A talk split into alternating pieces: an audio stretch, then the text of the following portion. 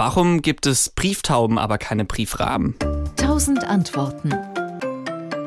Die Antwort ist sehr simpel. Tauben ernähren sich vegetarisch, Raben nicht. Beide Vögel sind sehr schlau und auch Raben haben einen guten Orientierungssinn. Aber die Haltung von einem Briefraben wäre deutlich aufwendiger und auch teurer, weil Fleisch gefüttert werden müsste. Der Taube reichen Körner, deshalb haben die Menschen lieber ihr die Post anvertraut. Taube und Mensch sind allgemein sehr früh schon gut miteinander klargekommen. Die Taube gehört zu den ältesten Haustieren des Menschen, zusammen mit Hund und Schaf. Zur Brieftaube wurde die Taube allerdings erst später. Zuallererst hat der Mensch die Taube gehalten, um sie zu essen.